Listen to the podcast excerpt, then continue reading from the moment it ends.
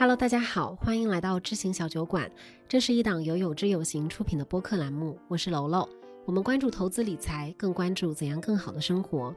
自从我六月的第一天来到有知有行，就被我司伙伴的朴素消费氛围，还有推崇的各种省钱理念和技巧冲刷的很彻底。所以趁着这个机会呢，我就赶紧邀请两位伙伴来一起从购物节开始聊一聊关于购物消费的陷阱。今天和我一起的一个是编辑部部长雨白，他是一个在我司被波正消费行为的典型代表；还有一个是投研组女孩思贤，她因为用九十九块钱买到一件四百九十九的羽绒服一战成名。对，就是九十九购买了原价四九九的羽绒服。对，就是我们六一八刚过嘛，然后其实现在六一八的那个购物节的活动，各大平台是从六月一号就开始了，所以就有在将近。一个月的时间，大家都会觉得哦，我一直在过这个购物节。从六月一号开始之后，在各个平台，想问一下你们都买了什么东西？思贤，你有你有参与这个六一八的购物节吗？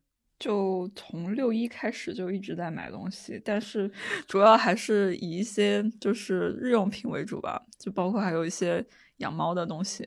对，哎，其实我也是，我也是主要买的是日用品，还有给猫囤的什么罐头啊、猫砂啊。我买了四双鞋，然后两条裙子，啊，六件 T 恤，然后就是六件 T 恤里面退了五件 T 恤，然后还买了就是鱼油啊这一些就是保养品吧，还有包括数据线，只有数据线是我的真实所需，明白，真棒。那你们没有你，我我我国的 GDP 怎么才能上去呢？对不对？这个后面可以说，就自从来了有知有行之后，是怎么样被有知有行消费和省钱文化所浸染的。然后我想再问一下，说你们买这一些就是日用品啊，包括给猫的东西，还有你们自己平时那种消费大类里面啊，它特别是因为我们都是女生嘛，是吧？买护肤品啊，买衣服啊，你们买东西的时候有哪一些东西会影响你们自己的选择啊？之前有一段时间非常沉迷于就是研究，比如说护肤品的成分，或者是什么护肤仪器的背后的原理这种东西，我就觉得一个东西它背后肯定是有它的原理的，然后这些商家就是在赚取这些信息不对称的钱。呃，就是有研究表明，A 醇是就是其实是又便宜，然后同时又是。呃，最有效能够缓解衰老的一个成分，然后但是其实是很多，呃，很多产品它都有，就是用这个呃 A 醇的产品，然后比如说雅诗兰黛，它可能卖呃六百块钱一瓶的精华，但是比如说呃适乐肤，它只卖五十块钱，但是其实成分是一样的，效果也是一样的，为什么我不选那个五十块钱的呢？哇，省这个好省钱啊！是。就是因为现在也有很多博主啊推荐，然后包括软文也是无处不在的。就是你们自己会平时有有看这一些的习惯吗？因为我现在发现我的放松方式已经异化成了我会去找这些东西来看，就是看推荐、看分享这一些。我很少哎，我我觉得我因为是做内容的嘛，我肯定会是不定期高频的去刷很多我关注的嗯博主的一些，比如说微博，比如说公众号。就如果说他们真的推了一些我觉得还不错的东西的话，那我也很有可能会被打动，然后说去研究看看，然后就下单了。你这个研究看看是跟思贤这种就是 研究背后的原理。那那那我那不叫研究看，我那就是刘姥姥逛大观园，对吧？随便晃晃，走马观花，说哎演员不错，然后下单。演员不错，那思贤会看吗？还是还是会看的，就是你很难避免这种东西的摄入嘛，就。就你每天刷社交媒体也好，还是刷公众号也好，他经常会就植入一些软广之类的，嗯，但是我还是会比较坚持自己的选择，对，嗯，那你们怎么看待就是现在无处不在的软软性推荐，就软性广告？我个人觉得还好，我就是大部分时间对我没有什么影响，除非它真的很有趣，看个乐子是吧？对，就真的看个乐子，而而且我关注的博主基本上很少打软广，打广告我一般都会取关。就我是大量的关注公众号啊，然后他现在真的有很多，就是前面讲着不相关的事情，后面突然一个转折，然后就开始给你啊，是就是推荐一个什么什么什么东西啊，我知道问题在哪儿了，就是自从我来了有知有行之后，我关注了大量的金融相关的公众号，他就会把那些偏时尚生活方式的给盖住了。生活方式真的是一个软软文的重灾区。对对，然后你会发现这些金融信息就把那东西盖住，你每天就看到什么啊，今天这个股又暴跌啊，那个股又闪崩，然后你你看不到这些生活方式的东西。我我也理解，我可能把大多数时间都就是关注这些金融圈上的事情了。就包括这些金融圈的那些博主，他们打广告都很硬，他就说，对，就非常是个广告，对我要赚钱，所以我要打广告。他们姿态一点都不柔软。对。就是我已经被特别是微博啊、小红书啊这些平台驯化出了。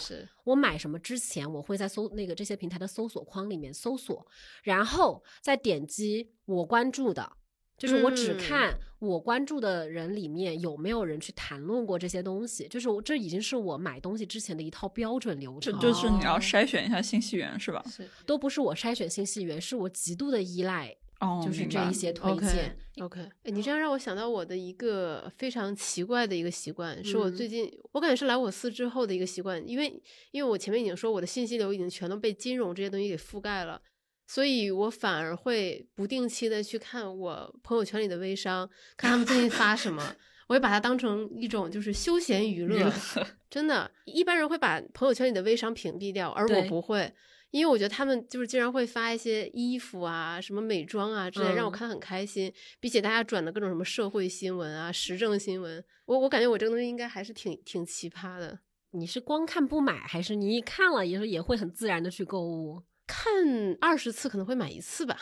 那那也还行，等于付一个这个观赏费。对对对，开心的钱。对，那也还行。就是因为说到软文，我就想起来说，就是在我读大学的，就是一零年之后，有几有有几年的时间，就是美妆博主特别，就是美妆推荐特别特别出圈。我感觉就是大家所有人都在看这个美妆推荐。我从那个时候才开始听到大量的囤货的这样的一个词，嗯，就很多团购也说你可以囤多少多少啊，买多少囤多少。然后你们之前会有囤货的经历吗？大家应该都有过吧？对啊，对啊，应该都有过。囤什么卫生纸啊？什么对日用品？对各种日用品。你是什么时候囤？爱囤？我觉得没有什么时候爱囤，因为这个东西感觉都是被动的。就是当你发现，对吧？比如说你买一卷抽纸可能是两块钱，但是你买二十卷抽纸可能就是十块钱，然后你就不得不选择更多的，对吧？然后你会发现家里的日用品越囤越多。然后我搬家的时候会发现很多从来没有拆封过的。什么下水道，什么疏通剂啊、卷纸啊、湿巾啊这些东西，还有毛巾，就是好多好多这种东西。可是这些东西你要用的时候，就是去买也很方便啊。对，就是当时你囤的时候，你也没有觉得很不方便啊。你觉得反正都会用用掉啊。我我觉得有一个问题，可能是你把这些东西都忘掉了啊。对，就是真的是忘掉了。我看有很多人，他们囤货之后会给自己整理一个清单。就是说，厉害！我家里现在有什么，然后你以后要买的时候，你看着清清单啊，原来我不需要。你是在说彤彤吗？哦，好像是，好像是。对，他他会有那个表格。对，彤彤会，彤彤把家里的所有东西都会就是放到 Excel 里边。你正在被制成表。那那思贤，你囤是爱囤什么呀？我之前特别爱囤护肤品。因为我买的东西比较小众，我就觉得哦，过段时间我可能买不到这个价格，过段时间我可能就是因为疫情什么就买不到了，然后之前会有这种焦虑，但是后来我发现其实还是会有很多替代品的，就是没有什么东西是一定无可替代的。你你囤货是有很强的焦虑感吗？对对对。你你在你在焦虑什么呢？就是你总觉得这个价格目前来说就是你能够遇到最好的价格。对。会会有实际，但实际上呢？实际上就是后来发现还好啊，就是你经过一段时间的观察以后，你发现这个价格，嗯，不过如此。让我想到什么？这个投资中的各种什么钻石坑，就是你以为你以为这几年就再也不可能出现了，然后它又出现了。啊，对。但这个心态是蛮难克服的，就是你觉得如果现在不买就等于是亏了的，但实际上你的支出价格是比你原本需求的那一个价格是更高的。对，就经常会在什么。买一送一呀，然后第二件半价呀，就是这种。我经常会为了达到满减的需求去购买很多，其实我本来不想买的东西。其实点外卖的时候经常会这样啊，对吧？你就说发现就差几块钱，你就可以减十块，然后你又开始加一个东西。但而且外卖是一个就是特别特别日常的消费陷阱。嗯，因为我前几天才点的一个外卖，然后他的那个餐盒费收了我四块钱。就是那个，那 就是隐形消费。对，你看，其实你是因为因为点消费，可能有时候我们也不太会去看你的价格明细。但是你看，哎，那个满姐还是太有钱了。然后你自己看到，哎，他那个单价又很低，然后蛮简约，但是其实你消费出去的话，你的日均的那个饮餐饮消费也不低的。明是白。然后后来是潘子，就是我司另外一位省钱天使，对，就帮我请请大家回顾一下《知行小酒馆》第一期，对吧？一战成名，上了小宇宙首页。对，潘子他就给我看了一下，他说你为什么要点一个餐盒费四块钱的店啊？我我才知道，我他收了我四块钱的餐盒费。然后感觉有时候去吃火锅啊什么也是，就是他转眼就收你一个什么茶水费、纸巾费、嗯餐具费你这样说起来，好像我大广东，因为广东这些东西全都要额外付费。啊。对，但广东你喝的是早茶，但是早茶一定要给。你平时吃饭也是这样，就是纸巾啊、茶水啊，全都要钱，不会像北方，像我爸妈就会养成习惯，就是在各个地方顺的纸巾都会带去各种再好的餐厅，然后我爸我妈在都能掏出一包什么加油站送的那个那个纸巾盒，说嗯来我们有纸巾，可以把它纸巾退掉。就是广东人就会养成这样的习惯，但我我还会有一点就是，比如我要跟他要一杯水，他要收我钱的时候，我会很生气的，但是我就不好意思说。呃，我不要了，或者我自己带水了，然后这个餐这个纸巾我不要了，你给我退掉，因为它本身它很奇怪，它本身单价不高，对，对吧？嗯你又脸皮又薄，我就会觉得说，哎呀，就是食之无味，弃之可惜。就是我说吧，好像也省不到多少钱，然后我不说吧，我也挺难受的，其实就很尴尬。在这种日常消费里面，会让你有一些不舒服的点。嗯，就是说到这个的话，就是你们怎么样去定义消费陷阱呢？我觉得还是就是商家利用信息不对称在赚钱吧。比如说，你说你买的那个巴黎水，它可能是把这个餐厅其他价格就是减少的部分都加到这个巴黎水里面了。是，就是很多消费陷阱，我对它的定义就是它剥夺了我知情的环境。它当然让我知情了，嗯它不会说我隐藏，但是它通过很多其他的方式隐藏掉了这一些信息，让我没有那个条件去很明确的知道它在哪里收费了，嗯或者它剥夺了我的一些选择权，就是我做起来你你能让我不使用对不使用这种服务或者不使用这些条这些东西吗？还有就是我之前沉迷过的，但是现在特别抵触的一种，我我把它就是总结成文化流氓式的品牌营销，就是跟你嗯上不停的有价值，然后让你觉得这个品牌它有什么样的人格化或者什么样的精神嗯理念。拥有它，你就会变成另外一个人。对他他在他在为你定义。我嗯我最近有在从这个怪圈里面脱出来。我我觉得就是一嗯切误导消费者的东西吧，就是很 misleading 的东西，包括你们刚才说的，就是利用信息不对称啊，或者是过度营销啊，还有包括就是我们现在日常生活中非常常见的大数据杀熟，我觉得都是在误导我们。哦，你知道大数据杀熟有一个很隐藏的非常深的陷阱，就是根据我们自己在平台上的消费的那个额度的不同，嗯，我和我的朋友同时搜一个关键词，它在前面的东西整体的均价是不一样的。哦对对对对，是这啊，样。这个是我我你们都知道吗？之前上过热搜啊，就是、啊就是说就是搜连衣裙跳出来的第二条还是第三条连衣裙，如果单价不超过一百，说明你就是比较 low 的消费者，女性消费者。之前好像是嗯某个产品经理说的话。你可以拿出你的淘宝搜一下连衣裙，看你你搜出来的结果单价是什么样子。他我我们三个人都搜一下吧，是不是都就是只搜连衣裙三个关键词？对对对，我的应该很低，我的也很低，而且我想买耶。哎，挺好，你的这些都超过了一百块，说明你不是他们定义的，对吧？贫困贫困女性女性用户。待会儿待会儿就是录完这个播客，我打算把他 给我推的第三条裙子不是你冷静一下，冷你想想，你是真的需要这条裙子吗？你每天上班有环境展示这条裙子吗？没没有啊？有人欣赏你穿这样的裙子吗？没有啊？但那个先话说回来，就是你你说完一下你对消费陷阱的定义，一切误导的，包括大数据呃，上。对，大数据杀熟这个我们之前一直没有讲嘛。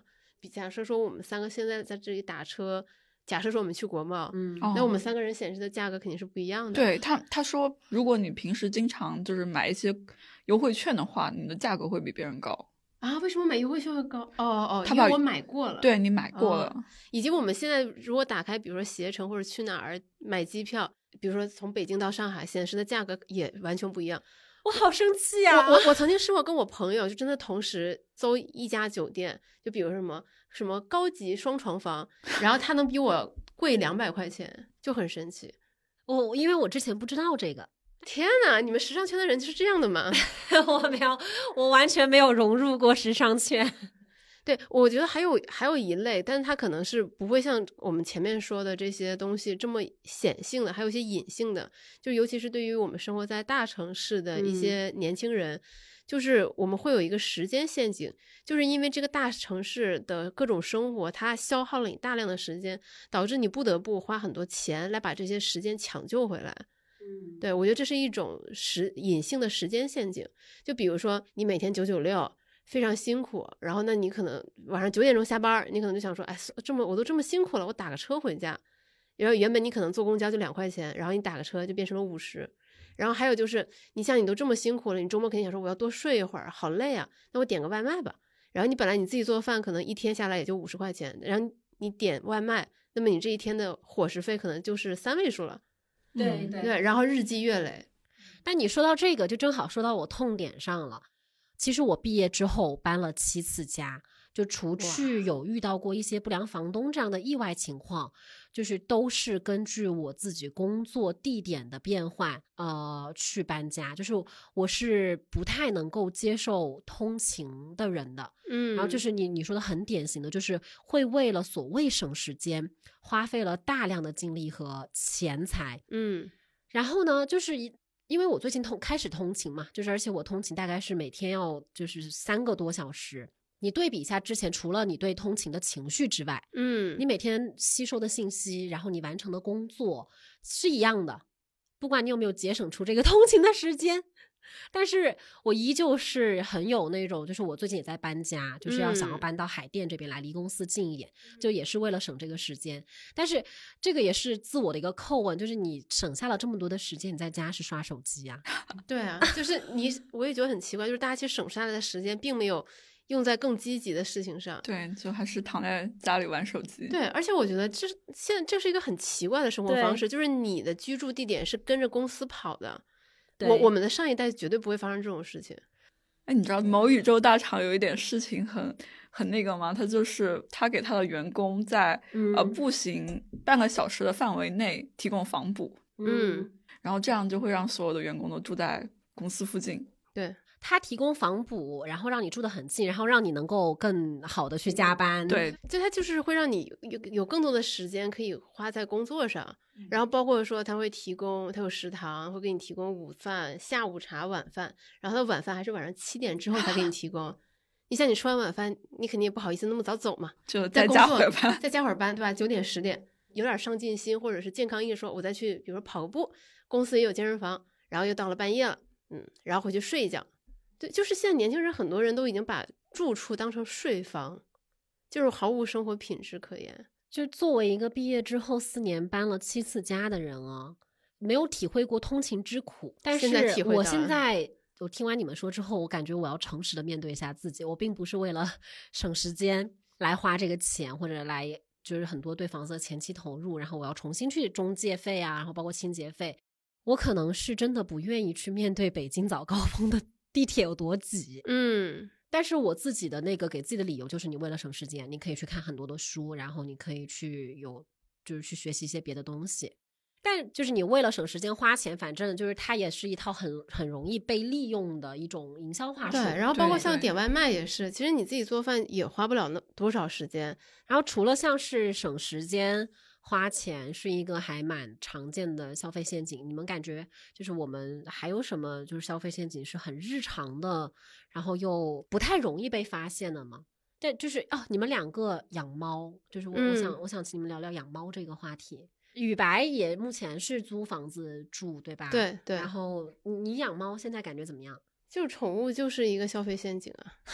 这个陈述句来的好笃定，对啊，为什么呢？我相信肯肯定呃，我相信可能有人会在养猫养狗之前做好准备，但说是我，对，但是我觉得大部分人可能都没有做好足够的心理准备。你要为这件事儿付出什么？比如说你养猫，假设你就租在一个大城市，可能七平米的小卧室，那你基本上是没有办法养猫，因为你会被。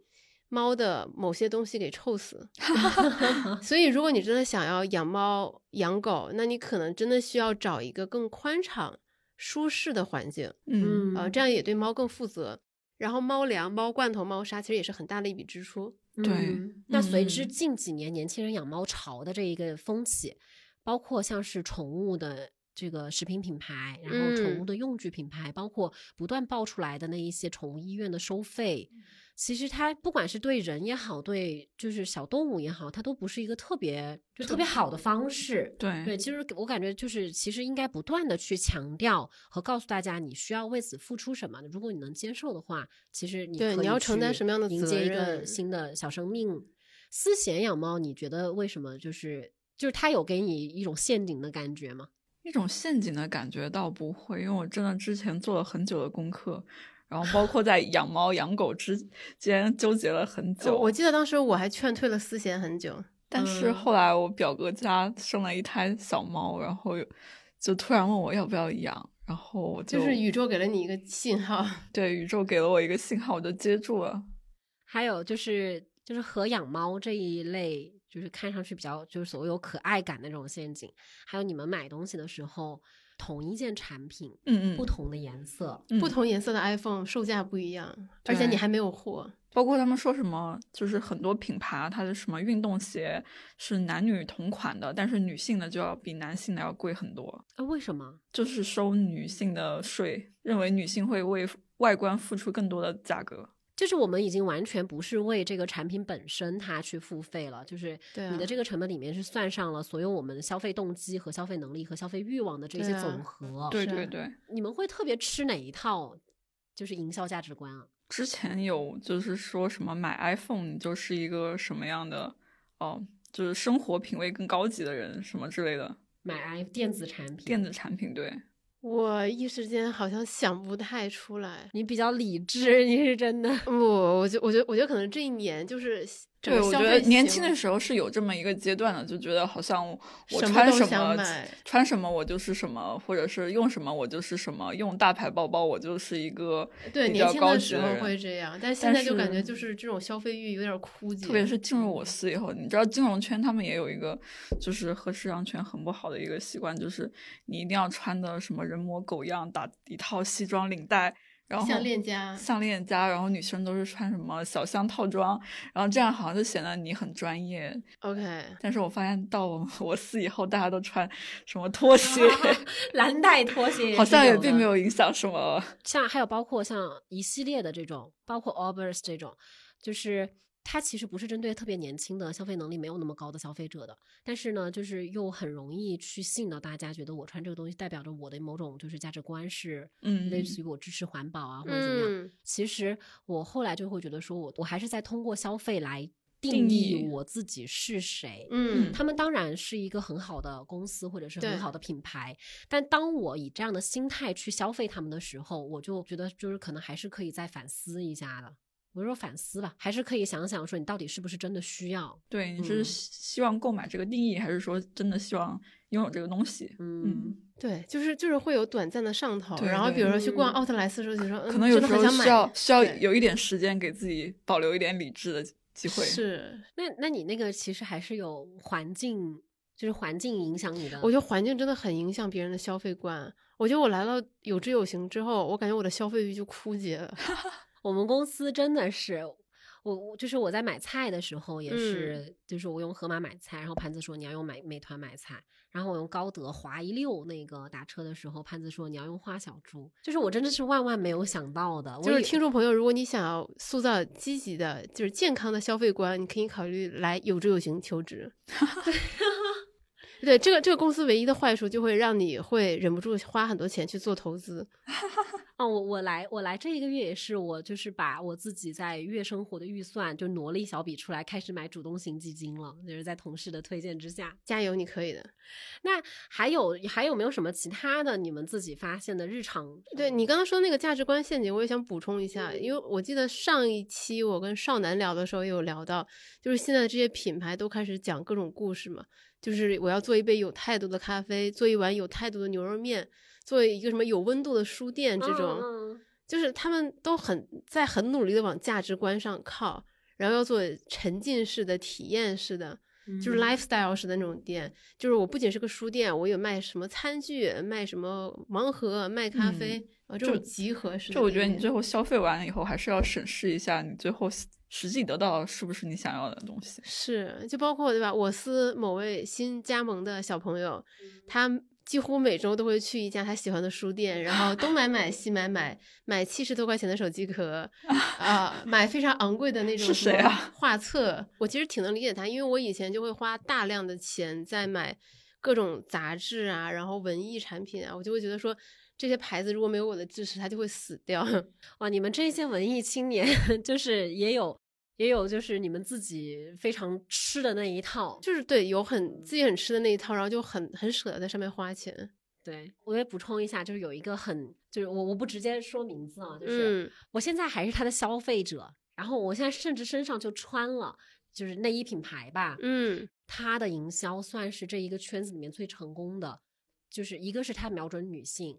二个是他就是会告诉你哦，你怎样都很美，然后打造类似于一个多元价值观，嗯，然后你就会很上头。我我自己是觉得说，产品本身其实第一它并不能穿很久，嗯，然后第二它其实你如果不是特别注意的话，还是蛮容易走形啊或者怎么样。我就去。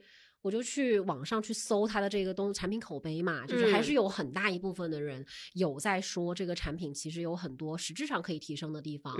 然后等到后面我再看到就是大家在说这个营销怎么怎么样的时候，他打价值观的时候，我开始有一些厌恶了。我其实现在这一个圈套里面是我我我就是那个产品啊，就是我就是他们的那一个营销的产品。就是最后我到底在消费什么？我陷入了一种虚无，你知道吗？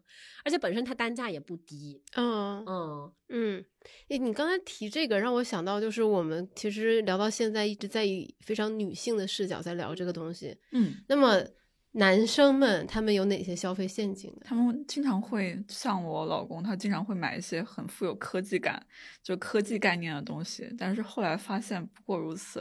比如说之前很很热门什么小爱同学这种智能音箱啊，然后就其实你会发现这种东西根本不智能。对，然后然后应该家里就是耳机应该不止一副吧？应该耳机有很多键盘，键盘对，机械键盘，嗯。对他们男生真的很吃这一套，对，然后就是那种什么 PS 五一出来，对吧？一定要买，对，现在立刻马上我一定要拥有。然后 Switch，最后你会发现其实跟女性的视角没有什么区别，只是他们的点不一样。你们两位的男朋友会听到这个播客，我感觉就是我我我们是在客观的聊嘛，因为其实。总会有一些点会戳中我们，球鞋呀，还有，因为我想起前段时间就是各种热搜嘛，就是那种因为在网上某些特殊聊天，然后被骗钱的那些男士们，对，就就是让我想到说，其实还有一类消费陷阱是那种孤独陷阱，基于你的孤独感，然后贩卖给你一些东西，它可能是实质的、实体的，也可能是精神上的。在内容营销整个领域中，陪伴都是很重要的关键词。OK，就是还有没有你们就是发现的更为日常中的这种陷阱？不是说要需要你每一笔单价都很高，那就就是因为便宜买东西啊啊，对啊，因为便宜买东西这个真的太多了。我有一个点是买很多用来收纳的东西，结果最后你还要去收纳这个收纳的东西。呃，我有过这个阶段，然后很快就放弃了。最后发现东西少才好收纳，而不是买更多的东西。就是就是，如果如果你想让自己的家变得整洁，只有一个方法，那就是扔东西。对，还有吃上面也是，我感觉，因为吃，对吃上面我真的太有发言权。我觉得大部分人其实恩格尔系数应该都还挺高的，但是就是吃上，我觉得智商税真的很多，尤其是现在，就是加个产地的前缀，然后这个价格飙涨。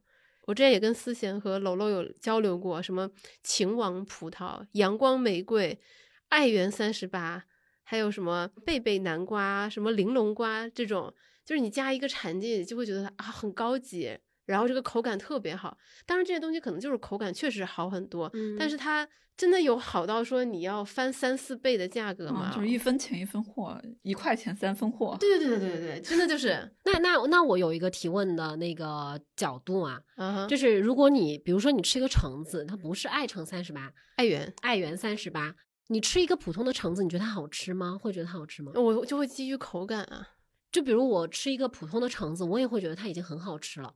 然后呢，我看到爱媛三十八的时候，我去买，其实并不是我本身有这个需求，就是因为我不是所谓吃东西的很就是很苛刻或者是专家型的那种。嗯，那这个对于普通就是对我来说，就是花那些钱，我还是会蛮心痛的耶。呃，怎么说呢？就是你会觉得说我买这个品牌会更有保证，然后就比如说我平时吃的就是什么阳光玫瑰葡萄，显得我生活好像更有品味，我在吃上更讲究。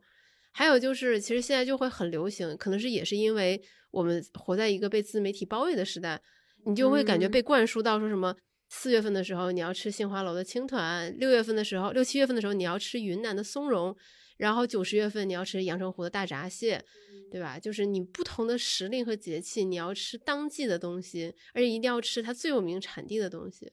然后还有一些更离谱的，就比如说那些分子料理，我我完全理解他们那种追求，但是我作为一个很俗的人，我真的不不是很能理解。比如说把草莓或者鸡蛋把它打得很碎，然后又组装成在一起，然后就卖你八百块钱以上，就是我觉得我作为一个俗人，我还没有到这个境界。我我也是，就是我我还没有，就是我还无法被创造出这种需求，主要也是因为消费有点跟不上这种。还有一个就是，就很多那种喝的东西就是五花八门，是说什么低卡啊、零零蔗糖啊，然后后来发现它会添加，它是没有蔗糖，但它添加了果糖，对，然后然后热量跟其他的奶茶就没什么区别，对，就是很多这种营销上的骗局，就比如说。那种小胡萝卜看起来很可爱，很好吃，一袋可能十几二十块，嗯，但其实它就是大的胡萝卜切出来的。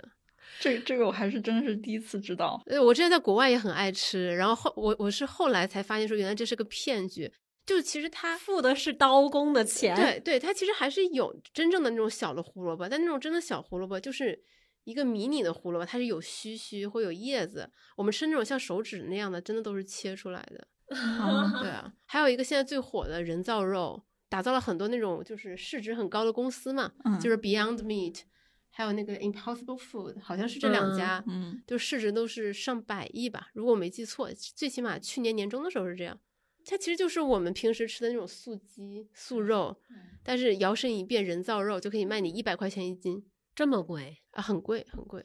嗯，我是去会去买真的肉的，那就。对他就会讲一个故事嘛，说就是对，说这个世界在面临这个粮食危机。如果我们一直一直吃肉的话，其实这个我们需要的这些畜牧的，就是对吧？我们需要的牛啊、羊啊这个东西会远远超过我们这个地球的负荷。那么，所以我们就应该吃一些植物做的肉，为了保护我们的地球。其实他们都是真的带道德价值的，对，嗯。而且这个威力无穷，对啊，我听你说了之后，我觉得好像我有义务要去吃这个肉，是付更多的钱，然后买素鸡。我 还有就是前段时间上热搜的，像钟薛高这种雪糕。品牌，其实我觉得是挺好吃的，但就像思贤说的，就是一分钱一分货，一块钱三分货，它就是他的钱其实都在。营销费用上是对，就你看很多公司的那个财报，你会发现他们就是那个成本其实是很低的，大部分钱都花在了营销上。是啊，其实其实化妆品几乎都是这样。对对对，像完像最近特别火的什么什么某某日记啊，嗯，某西子啊，其实那些品牌它的钱几乎都在营花在营销上，而不是研发上。嗯，但所有的这些导向一个结果，就是你在用消费的方式来去告诉大家你是一个怎么样的人。maybe 你有一个好的品味，或者你有一个好的消费能力，或者你有好的审美，这种对啊，你吃的是某薛高，你吃的不是和路雪。对，对我我觉得一定要说，就是我们每个人都知道的最大的营销骗局啊，就是钻石。这个是大家都知道是骗局，但是每个人仍然没有办法逃脱。对，迫于压力，我不是之前才结婚嘛，然后其实我不是很想买钻石的，因为你。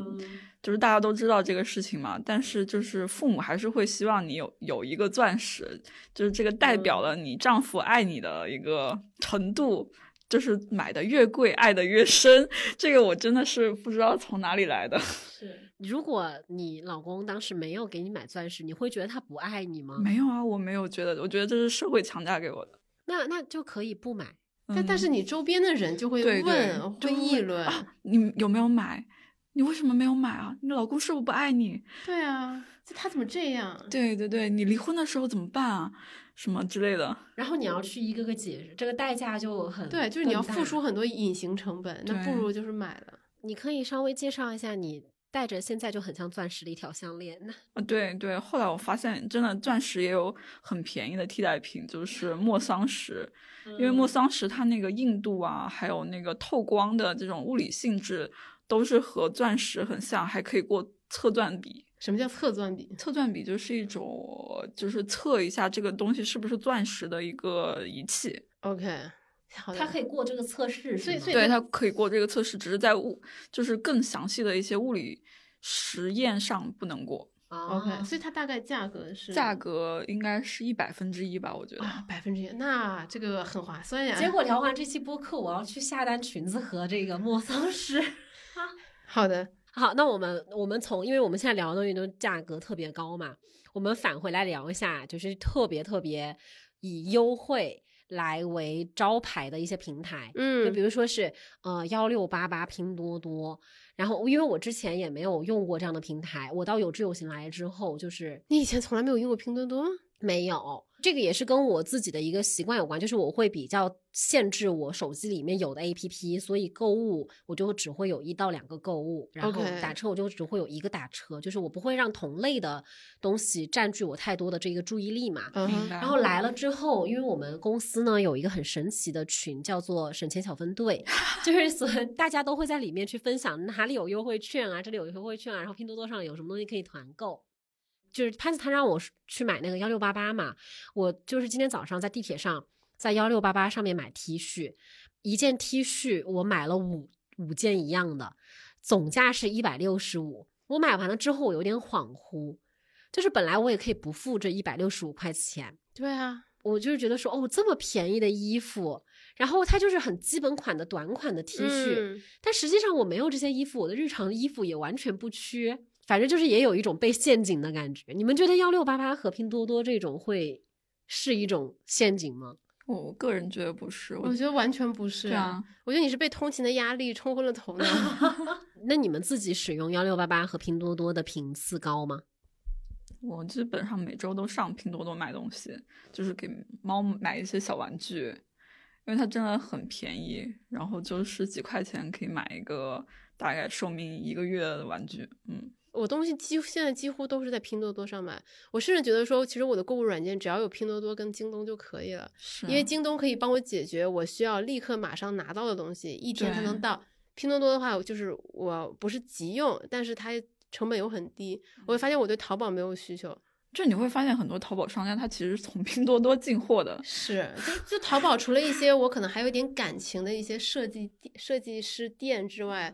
我真的对淘宝我已经没有任何的需求。你在拼多多上可以发现很多店，它是一件代发的，就是很多淘宝商家会就通过这个服务帮你代发。但是你自己，你们你们在浏览幺六八八和拼多多的时候，不会觉得说你需要花更多的时间去辨别这个东西？我完全不会，就是我发现我缺什么东西，我就上拼多多一搜，然后弹出来前三个，我随便选一个，然后我就下单了。就你信任，你知道拼多多是最便宜的，然后你就不会再去比较了。对，就比如说我买个什么肥皂盒呀，或者是买个什么厨房用纸啊，这些日常用品，直接打开拼多多，然后搜索，然后下单，不超过一分钟搞定，然后价格又很低，又又不需要付邮费。原来是这样，我我待会儿录完播客，我也去把拼多多下下来。你居然没有拼多多，你错过了太多朋友。所以我们这期播客的主题是这个楼楼洗心革面，重新做人路。学学会如何省钱，而且我之前会有一种，就是打开拼多多，你就会觉得啊，自己没有过上很体面的生活啊，这种。我我曾经也有这种想法，直到现实将我打脸。怎么怎么打脸？就是很很开始啊，就是拼多多刚刚起来的时候，大家都觉得就是啊，这是早年的淘宝，就上面一定是很多山寨、品质不好的东西，然后很多投资人都不看好。嗯。然后最后人家真的发展起来了，就是说明。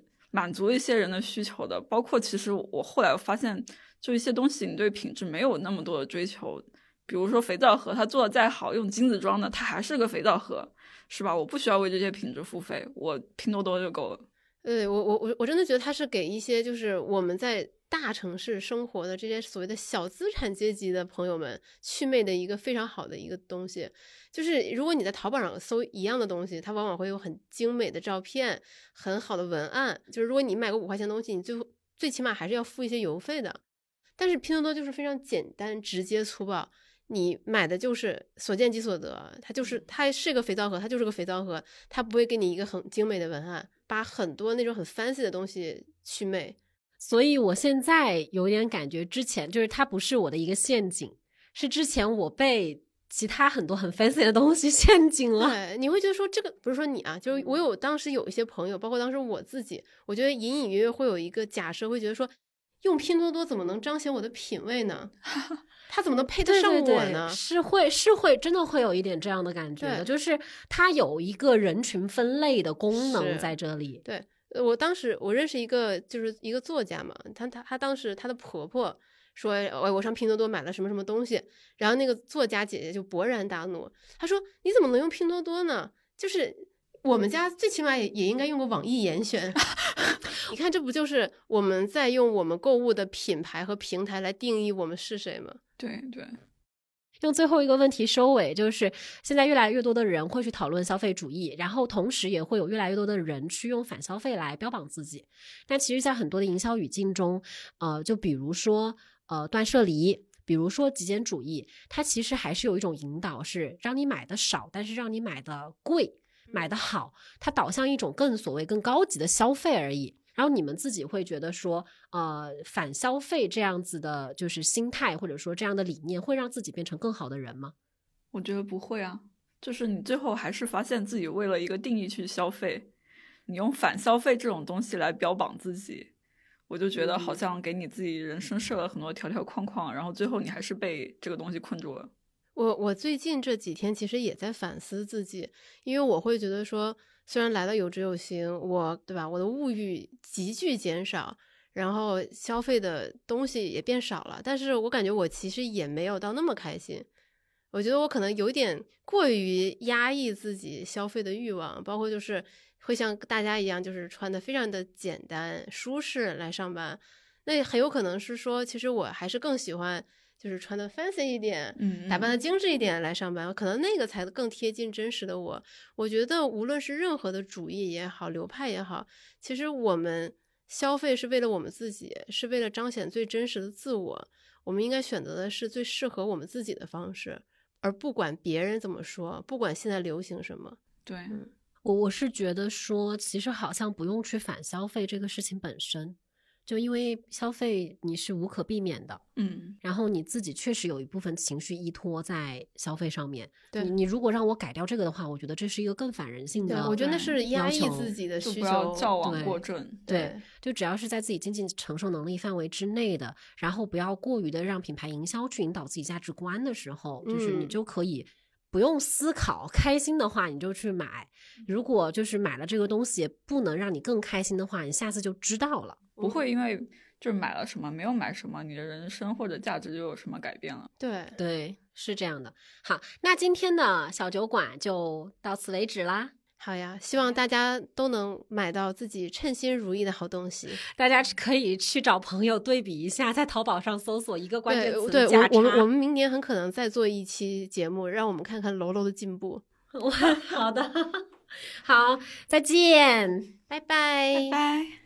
I'm gonna kick my feet up and stare at the fan. Turn the TV on, throw my hand in my pants.